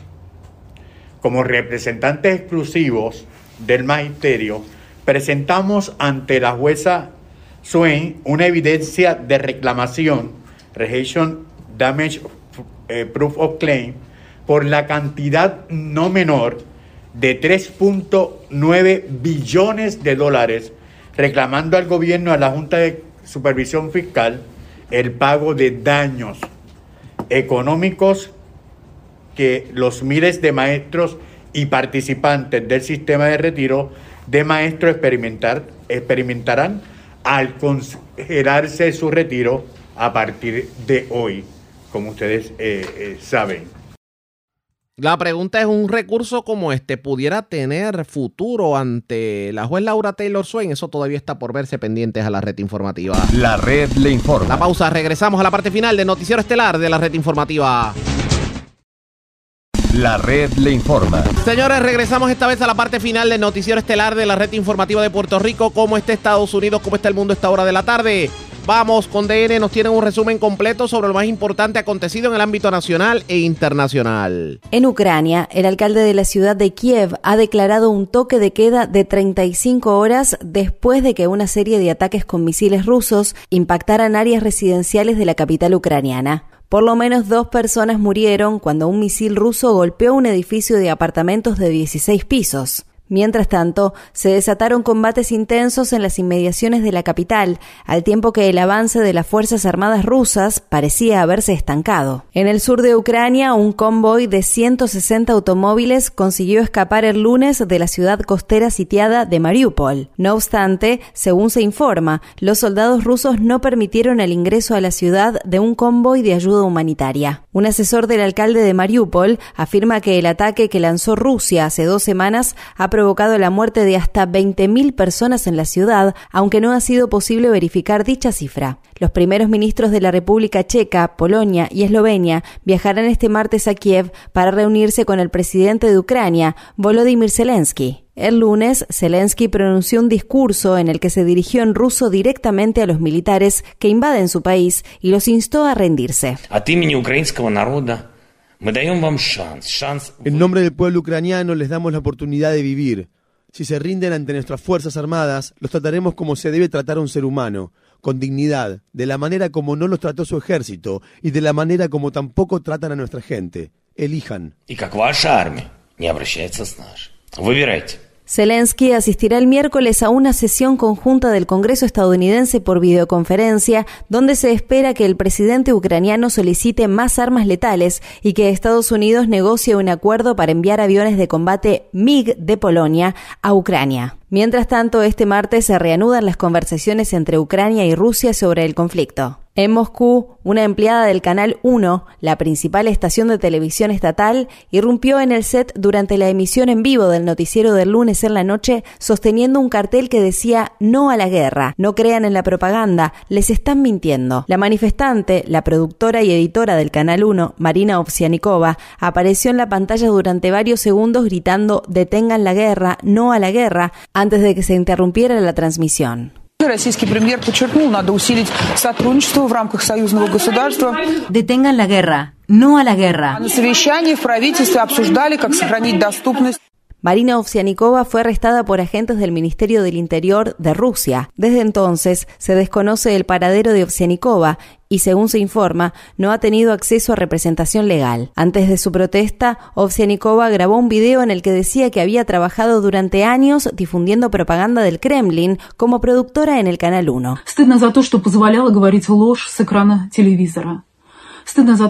Estoy avergonzada de haber permitido que se dijeran mentiras en la pantalla de televisión. Me da vergüenza haber permitido que engañaran al pueblo ruso.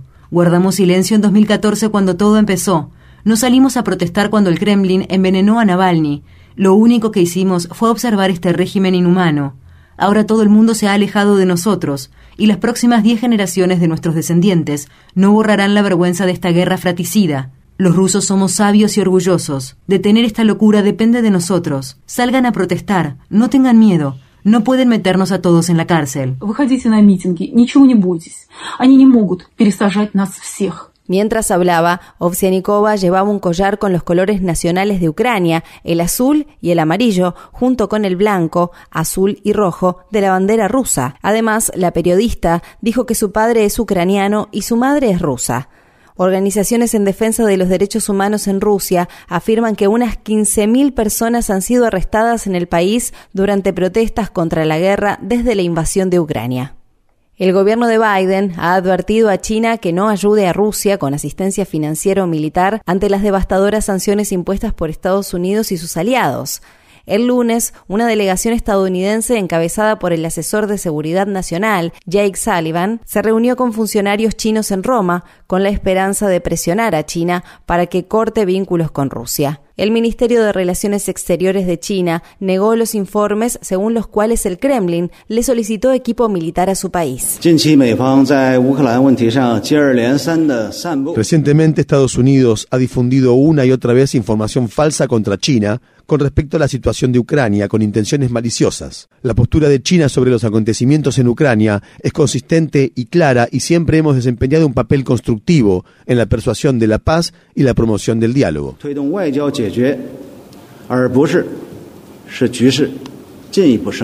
Naciones Unidas advierte que los casos de hambre extrema en Yemen han alcanzado un nivel sin precedentes, ya que es probable que más de 160.000 personas sufran hambruna durante la segunda mitad de este año. La ONU dice que en la actualidad más de 17 millones de personas precisan de ayuda humanitaria en Yemen y que persisten niveles altos de desnutrición aguda entre niños y niñas menores de 5 años. La severa advertencia se produjo en vísperas de una conferencia de donantes para recaudar ayuda para el país, programada para el miércoles. Yemen está atravesando la peor crisis humanitaria del mundo, siete años después de que la coalición liderada por Arabia Saudí iniciara una guerra y un bloqueo contra el país, respaldados por la venta de armas y la asistencia técnica de Estados Unidos y sus aliados, incluidos Francia y Reino Unido. Documentos desclasificados recientemente revelan que la CIA usó a un prisionero detenido en una cárcel secreta en Afganistán como un recurso de entrenamiento para enseñar a interrogadores a torturar a otros prisioneros partes de un informe de 2008 de la Oficina del Inspector General de la CIA,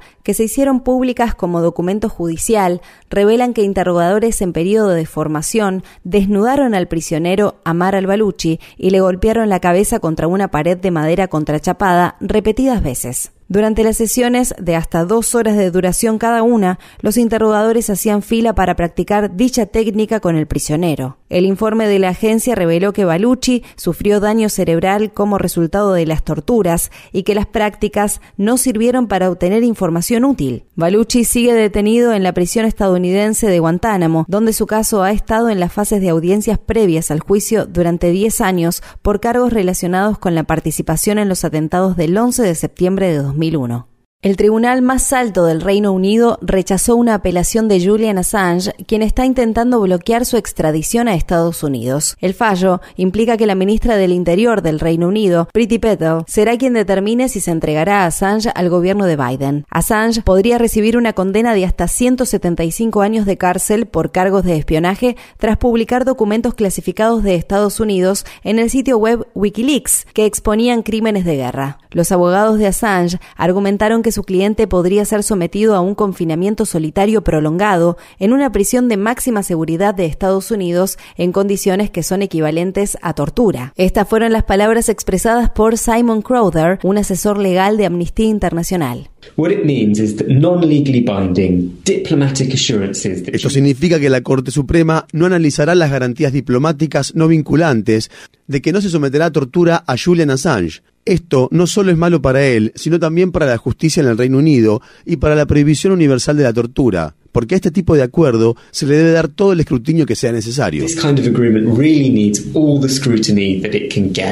Assange lleva más de mil días encerrado en la prisión de alta seguridad de Belmarsh, en Londres, donde recientemente sufrió un pequeño derrame cerebral. Assange tiene programado casarse con su prometida, Stella Morris, el 23 de marzo en Belmarsh. Legisladores británicos están pidiendo al primer ministro Boris Johnson que cancele un viaje programado a Arabia Saudí para conversar con el príncipe heredero Mohammed bin Salman. Políticos de la oposición e incluso algunos miembros del Partido Conservador de Johnson señalaron la reciente ejecución en masa de 81 hombres por parte de Arabia Saudí como el último ejemplo de su pésimo historial de violaciones a los derechos humanos. Johnson les ha pedido a los funcionarios saudíes que aumentaran la extracción de petróleo para reducir los costos crecientes de energía, al tiempo que los países de Occidente buscan alternativas a la importación de petróleo ruso. La semana pasada, la Casa Blanca recibió una ola de críticas después de que un informe afirmara que el presidente Biden estaba planeando una visita a Arabia Saudí para ayudar a reparar las relaciones entre los dos países. Según se informa, el gobierno de Biden ha abandonado un plan para considerar el levantamiento de sanciones a la industria petrolera de Venezuela. Varios senadores estadounidenses, incluidos el senador republicano de Florida, Marco Rubio, y el senador demócrata de Nueva Jersey, Bob Menéndez, se opusieron a esa medida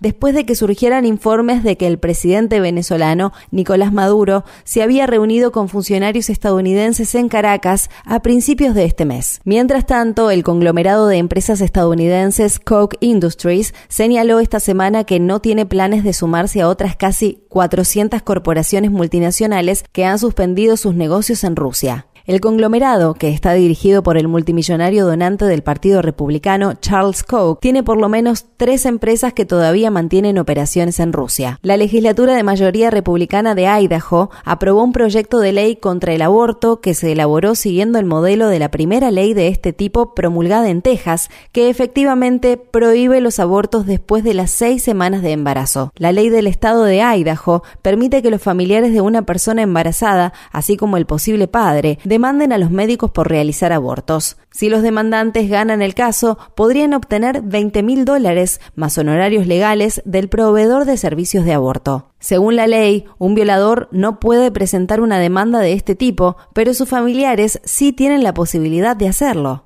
Esto ocurre pocos días después de que los legisladores de Idaho aprobaran un proyecto de ley que prohibiría el tratamiento con bloqueadores de la pubertad terapia hormonal y cirugía de afirmación de género para niños y niñas transgénero. La red le informa. Bueno, señores, enganchamos los guantes. Regresamos mañana jueves a la hora acostumbrada, cuando nuevamente a través de Cumbre, de Éxitos 1530, de X61, de Radio Grito y de Red 93, que son las emisoras que forman parte de la red informativa, le vamos a llevar a ustedes resumen de noticias de mayor credibilidad en el país. Hasta entonces, que la pasen bien.